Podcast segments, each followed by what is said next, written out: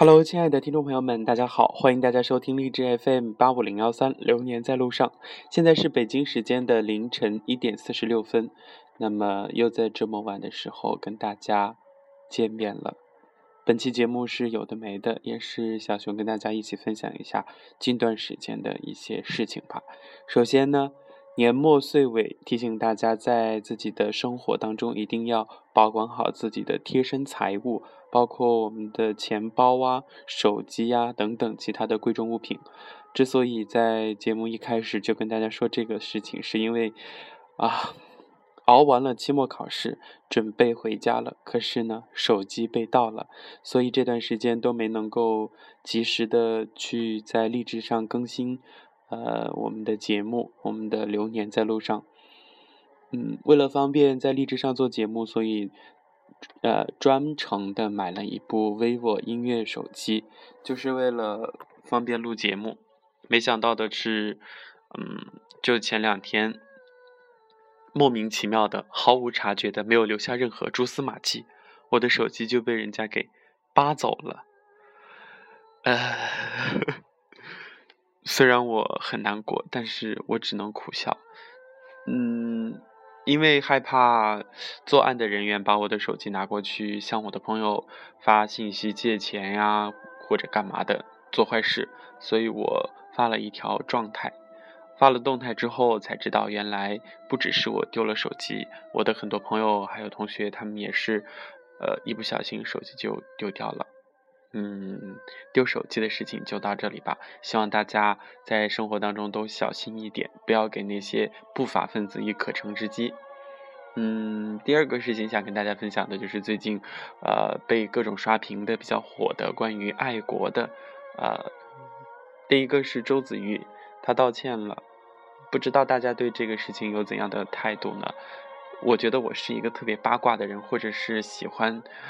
呃，煽风点火，火上浇油，唯恐天下不乱。嗯，这样说自己是不是有点狠？不过这就是我吧。前几天我倒是一直在微信上关注这个事情。嗯，也许一个人犯错之后，也不应该说犯错吧，立场不同。当你对他持否定态度之后，就会像很多网友一样，不管他怎么做，反正就是就不喜欢他了，他就被。拒之门外，拒之千里之外了。周子瑜的事情告一段落之后呢，没想到我们的耿直的 boy 林更新，在他的微博上转发，而且还艾特了周子瑜道歉的那个东西，说了一句：“这么没诚意，稿子都没背熟。”之后呢，就在林更新的 Facebook 上，也就是大家所俗称的脸书，炸开了锅。台湾的网友们一致的去。抵制和封杀林更新，但是呢，大陆的网友不乐意了，所以就分别分分钟的在林更新的这个呃呃 Facebook 上各种发表情包，最后呢还搞出来一个嗯，最后搞出的那个东西是什么来着？就是各种表情包，最终呢。让黄子韬也扯了进来，他成了最大的赢家，大家都对他路转粉，因为他的表情包很好用。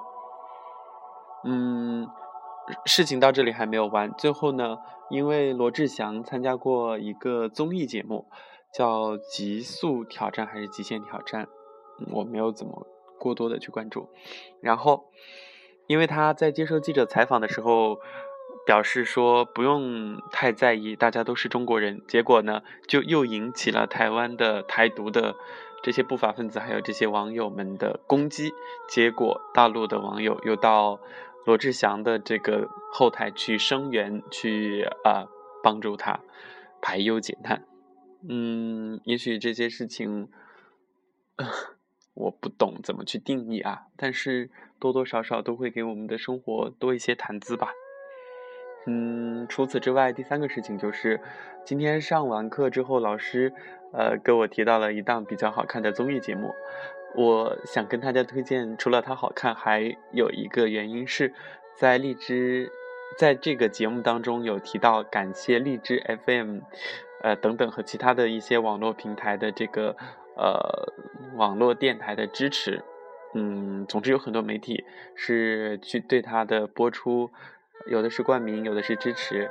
呃，这个综艺节目叫做《二胎时代》，嗯，是平民家的宝贝被放到四家明星的这个家里边，和他们的宝贝在一起做兄弟姐妹，嗯，很有意思，很好玩。其中曹颖的儿子和一个东北的姑娘，呃，叫 Amy，特别特别的萌，然后就想跟大家推荐安利一下，有机会有时间有空的话可以去看一看。好吧，本期有的没的到这里就跟大家比比了，呃，祝大家在一六年能够六六大顺，呃，健健康康，平平安安。我会继续的陪伴大家一直走下去的，啊，我们下一期节目呢，跟大家预告一下，是关于青海湖的。对了，在节目最后呢，嗯，有一件事情让小熊觉得好可怕，嗯，现在是一个信息化的，还有网络化的时代吧，所以很多东西，嗯，它是在法律上有一定的。保护，但是比如说这个知识产权这些东西的话，总归是有一些灰色时代的。比如说我们很多的文章，我们录出来，然后跟大家一起来分享，呃，好，出发点是好的，这个，嗯，意图也是好的，但是呢，可能会侵犯到原作者的权利。嗯，我在生活当中呢，是一个不太怎么去玩微博的这样的一个宅男吧。某一天，我登录我的微博，突然发现有人艾特艾特我，而且怎样了？我以为是正在收听节目的这些听友们一样，是来支持和呃鼓励的，然后我就去留言说感谢。结果，嗯，第二天呢，就有一篇文章的原作者，呃呃，关注我的微博，而且跟我说。呃，你下次在录我的节目之前，可不可以先录我的文章之前，可不可以先告知我一声？嗯，当时有吓到，真的有吓到。嗯，我也懂，因为这个东西，如果是落到我的头上的话，我肯定也会是义正言辞的去维护自己的这个权利啊。嗯，但是。